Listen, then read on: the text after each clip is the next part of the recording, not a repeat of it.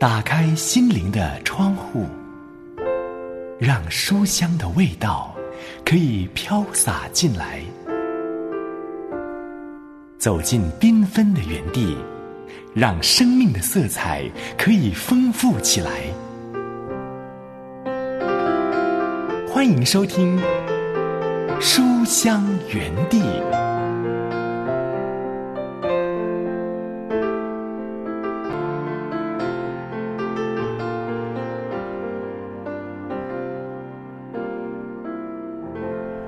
爱的书香家人，喜欢读好书的好朋友，平安，刘文问候你，好开心，又来到这两刻钟，可以陪伴你一起来读好书。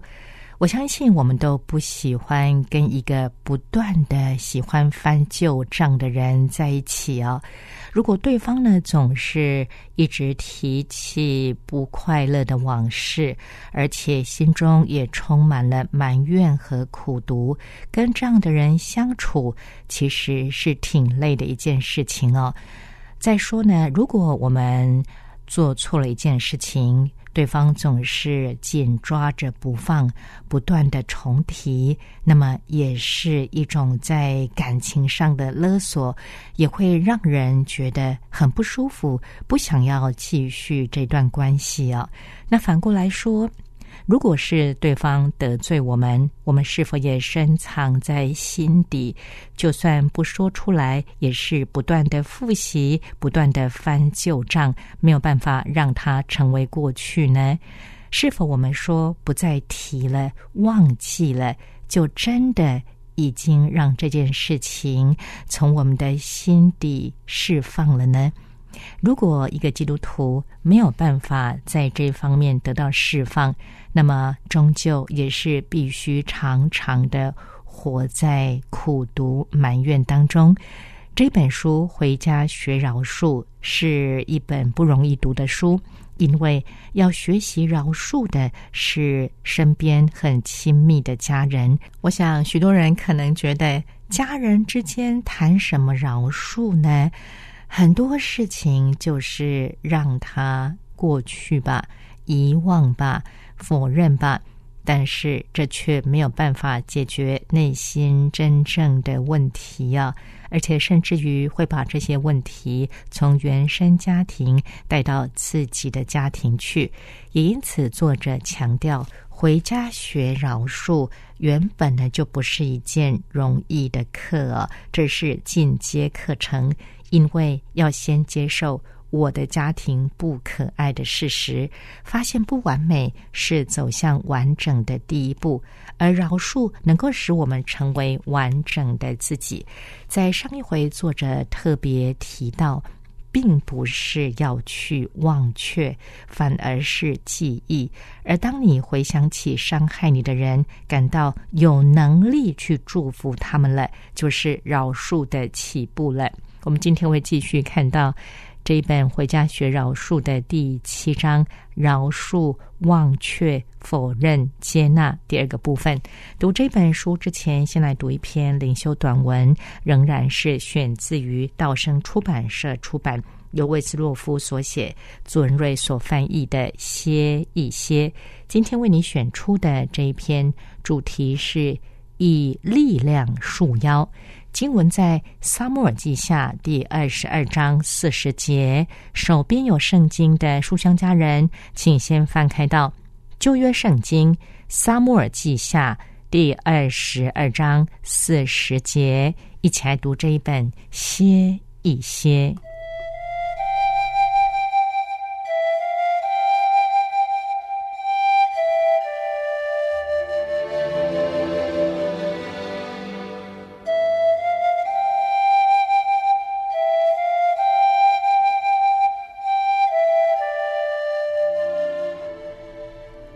撒母耳记下第二十二章四十节，因为你曾以力量束我的腰，使我能征战。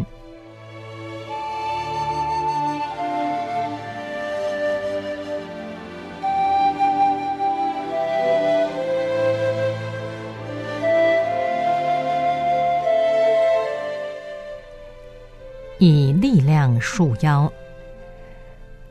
人生的战斗十分紧张吃力，经常的战斗叫一个人的力量消耗。在上帝的国里，也有很多困乏的战士。对上帝的儿女来说，人生也是一场战争。整个邪恶的权势就是我们的仇敌，因此这场战争是十分激烈的。但是，上帝的儿女有迎战的力量，是世俗的儿女所没有的。你曾以力量束我的腰，使我能征战。一个基督徒可能一时挫败，可能困乏，但永远不会被敌人消灭。他总是得到荣耀的新力量。他以力量束腰，腰带束紧，使人便于工作，使人更有力量战斗。束腰也有蓄势待发的意思，也表示准备好、镇定、专心。专心就有力量。生活散漫、没有束腰的，衣服松散的人没有力量，不能做工，更不能战斗。竖起腰来，镇定等候。腰带是力量的记号，因此我们说以力量束腰。亲爱的，不要害怕，主要做他战争中儿女的腰带，因为。主是你力量的腰带，你必有足够的力量。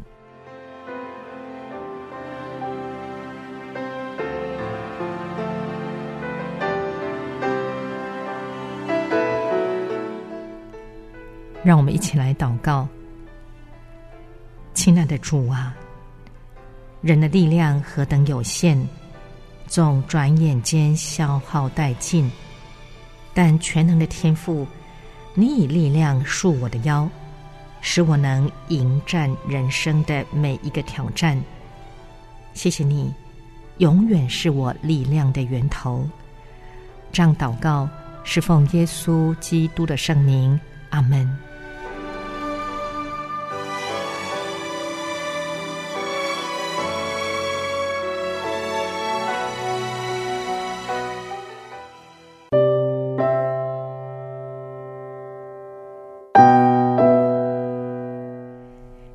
在正收听的是由良友电台制作的《书香园地》节目，我是刘文，和你一起读的这一本书是由道生出版社出版的《歇一歇》。下面来听这首诗歌：你是我力量。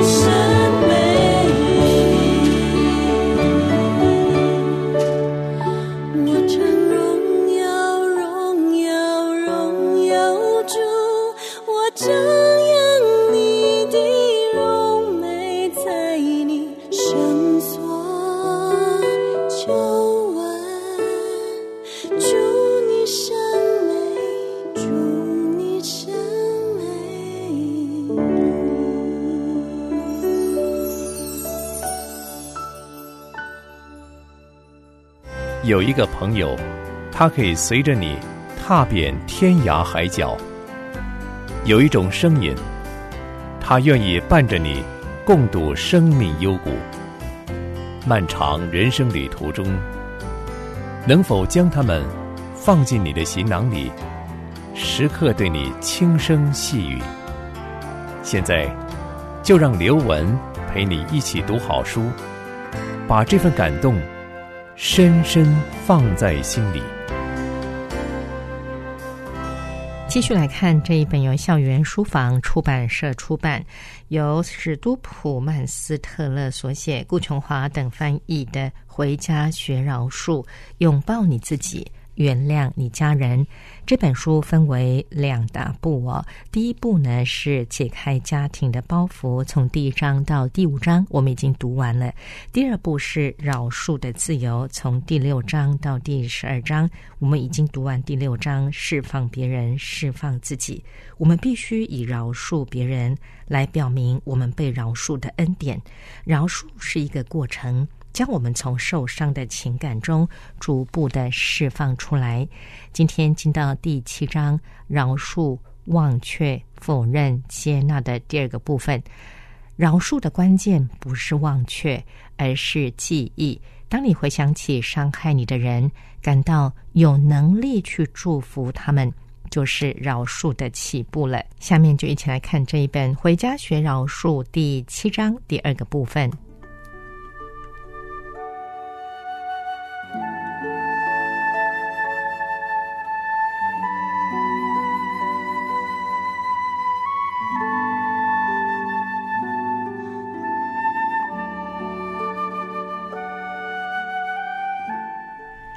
婴儿诞生在这世界的时候，对生命弃无惧怕，对人也不存偏见。他们首要的任务，如我们先前所见，是与一个人建立亲密的关系。这个人负责提供一个安全可靠的环境，通常是由母亲来担任。婴儿的思考能力尚未发展，通常他们会将事情二分，不是好就是坏。不是对就是错，在他们的想法中，妈妈当然只有好的一面，她关爱、抚育，源源不绝的提供一切需要。但是，当他们到了爬行的阶段，开始对妈妈有惊人的发现。他们发觉到，这个完美的供应者，竟是在饥饿时不为他们，在尿不湿的时候不为他们替换的同一个人。在此之前，他们以为不为他们做这些事的人只是碰巧缺席，他们不清楚这个人是谁。但如今，他们开始发现，这个身份不明的人正是同一位关爱他们的妈妈。于是，在妈妈身上，他们看见一些缺点。在此之际，幼儿面临两难的局面：他们非常需要一个完美的妈妈来保障他们的安全。然而，这完美的好妈妈怎么能有缺点呢？幼儿解决这个难题的办法是，把错怪到自己的身上。假使孩子在情感上有适当的发展，他会借着整合的过程来解决这个难题。在此过程中，孩子开始整合这个看来互相冲突的状况。妈妈并不是完美无缺的人，她有好有坏，有对有错。若是没有干扰或是意外发生，这种整合的过程会不断继续。渐渐的，孩子了解父母亲也是人，他们会犯错，会生气，会做出不正确的行为，而同时仍然关爱抚育我们。在功能失调家庭长大的孩子，经常遭遇的事情是，这个整合的过程出了问题。他们无法发展出一种能力，就是了解父母其实兼具好坏两种特质。他们仍然保持一种不自觉的二分法，以为事情不是好就是坏。稍后我们便可看见这种情形导致全然的否定父母，或是不健康的将父母理想化。一般来说，发展中的孩子在整合的过程遭受阻碍，他们的母亲通常是以下三种类型之一。我们绝对没有贬低母亲的意思啊！以我们的经验看来，事实常不出左右。第一种是不断干预的母亲，他时刻都要干预控制，因为只有他晓得对每一个人最好的是什么。艾琳和两个妹妹，一个弟弟。在长大成家后，都住在同一个市镇。他们的母亲已经七十多岁了。他希望他的每个孩子每天不是打电话问候他，就是去探望他。有一天，艾琳的母亲告诉他，有好多天没有接到他弟弟的电话。艾琳一听非常生气，立刻拨电话，打算把弟弟臭骂一顿。但突然间，他停下来问自己：为什么？为什么他必须每天打电话给母亲呢？就在那一刻，他才稍微理解到他母亲干预控制的欲望和他自己的反应。他的母亲用罪恶感来支配他。若是有一天他没有打电话给母亲，他就会觉得自己犯了天大的错。而此事发生之际，艾琳已经四十一岁了。那一年圣诞假期，艾琳与家人外出旅游两个礼拜。圣诞节当晚，艾琳打电话给母亲。她母亲说：“你看，我就晓得你一定会打电话来。你的两个妹妹都邀请我过去吃圣诞晚餐，但我一家也没去。我跟他们说，艾琳还没打电话来，我只想坐在这里等她的电话。你们送点东西过来给我吃就可以了。”艾琳顿时感到心情恶劣。圣诞节当天，她可怜的母亲竟然独自坐在家里，只为了等她的电话。她不断向她母亲道歉，甚至替自己找理由解释为何没有早点打电话。直到后来，她才渐渐明白，自己再度被母亲占有。妈妈明明晓得我们在哪里，她有我们的电话，她不需要整天坐在家里等电话，让自己痛苦。她随时都可以打电话给我。与一位不断想要干预控制的母亲共同生活，就好像是经历一长串的罪恶感之旅一般。第二是放弃型的母亲，这类型的母亲并不是真的遗弃他们的孩子，虽然有些的确这么做，大多数是情感上的遗弃，只因母亲太忙于其他的事情，如工作或朋友，而忽略了照顾孩子的需要。法兰克在美国中西部一个社区中长大。他说：“我父母认为，假如满足孩子一切的需要，孩子就会反过来控制整个家庭，所以他们绝不满足我们的需求。若是我们哭了，他们就过来看看是尿布湿了还是生病了。假如两者都不是，他们就把我们摆在一边，不加理会。”在成长过程中，法兰克在情感上的需要一直没有得到满足。即使他日后娶了一位贤妻，却不断外遇。他说：“我感觉不得不发展这些关系。我对爱的需求太强烈了，没有一个女人可以满足我所有的需要。”有些人则提及他们被迫长大，因为他们在小时候就必须顾及父母的需要。对父母酗酒的孩子来说，这样的情形极为普遍，他们本身的需要未被满足，这严重阻碍了他们的发展。第三是反复无常的母亲，有时她充满了抚育之情，温柔的抱着孩子，在他耳边轻声细语；有时她会毫无预警就变得冷漠无情，大声责骂。孩子们在阴晴不定的氛围中成长，常要预备突如其来的变化。不晓得下一步会发生什么事，久而久之，他们就对人充满不信任，也丧失了最基本的安全感。另外，有些人提及他们是在随时替换伴侣的家庭体系中长大，妈妈或爸爸同居的恋人与他们各自的孩子和亲友进进出出，或是因着经常搬家之故，无法与邻居小朋友建立稳固的友谊。我记得有一对双胞胎，李奇和吉娜，他们与我的孩子很要好。大约有两个月的时间，他们经常来我家玩。但突然之间，他们一家就失去下落。一年之后，他们再度出现。我的太太告诉他们，她非常想念他们。李奇解释说：“哦，我们又搬家了。”我太太说：“希望你们这一次能待久一些。”李奇摇着头说：“不可能。”我们不久又会搬家，吉娜附和说：“是啊，只要爸爸不缴房租，房东赶我们走的时候，我们就要搬家了。”李奇叹口气说：“我跟爸爸说过，这一次可不可以不要搬太远？”几个礼拜之后，他们果真离开了，从此我们再也没有他们的消息。若是孩子的母亲属于上述三种类型之一，孩子在情感上的发展就会受到阻碍。干预型的母亲为我们做一切的决定，使我们无法发展判断力；放弃型的母亲和反复无常的母亲，则使生命充满了不安全感。然而，无论哪一种情况，孩子们都无法分辨有害的影响其实是源自母亲不健全的失调行为。他们把在母亲身上所经验到的缺点归咎于自己，这可以解释所谓二分法。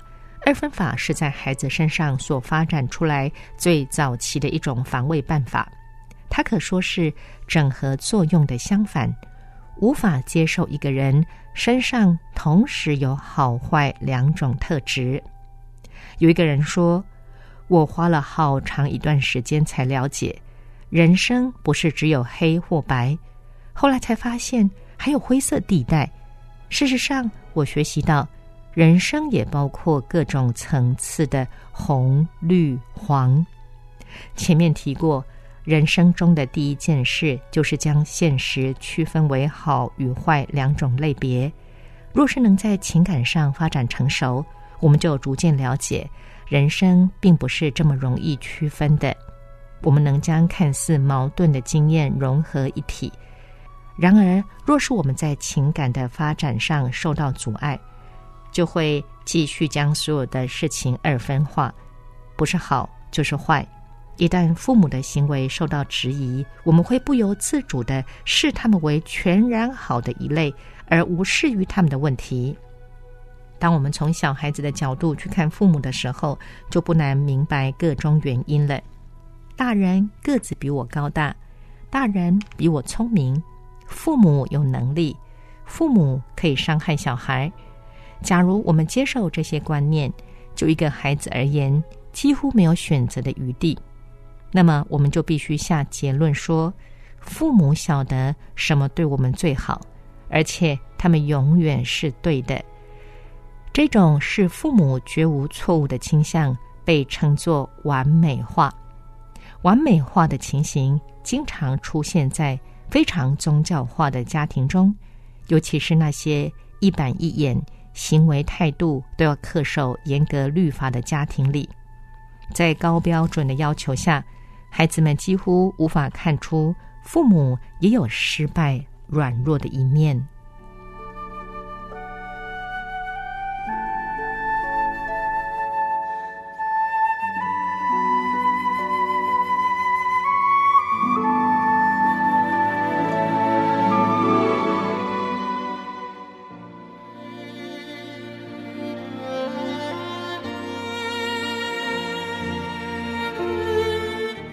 现在正收听的是由良友电台制作的《书香远地》节目，我是刘雯，和你一起读的这一本书是由校园书房出版社出版，由史都普曼斯特勒所写，顾琼华等翻译的《回家学饶恕，拥抱你自己，原谅你家人》。下面来听这首赞美之泉的《医治我》。压上你芦苇，它不折断；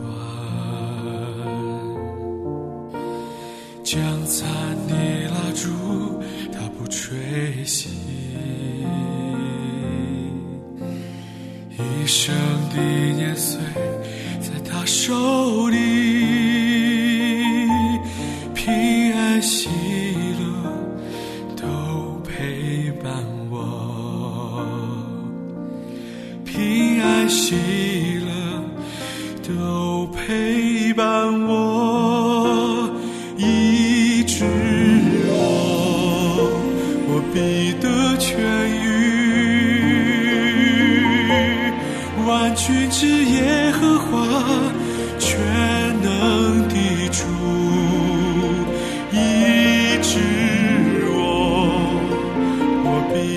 痊愈。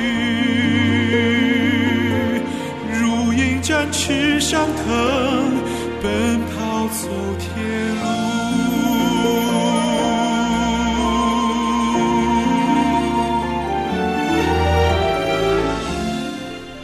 我们今天从《回家学饶恕》这本书中看到的是第二部《饶恕的自由》第七章“饶恕、忘却、否认、接纳”第二个部分。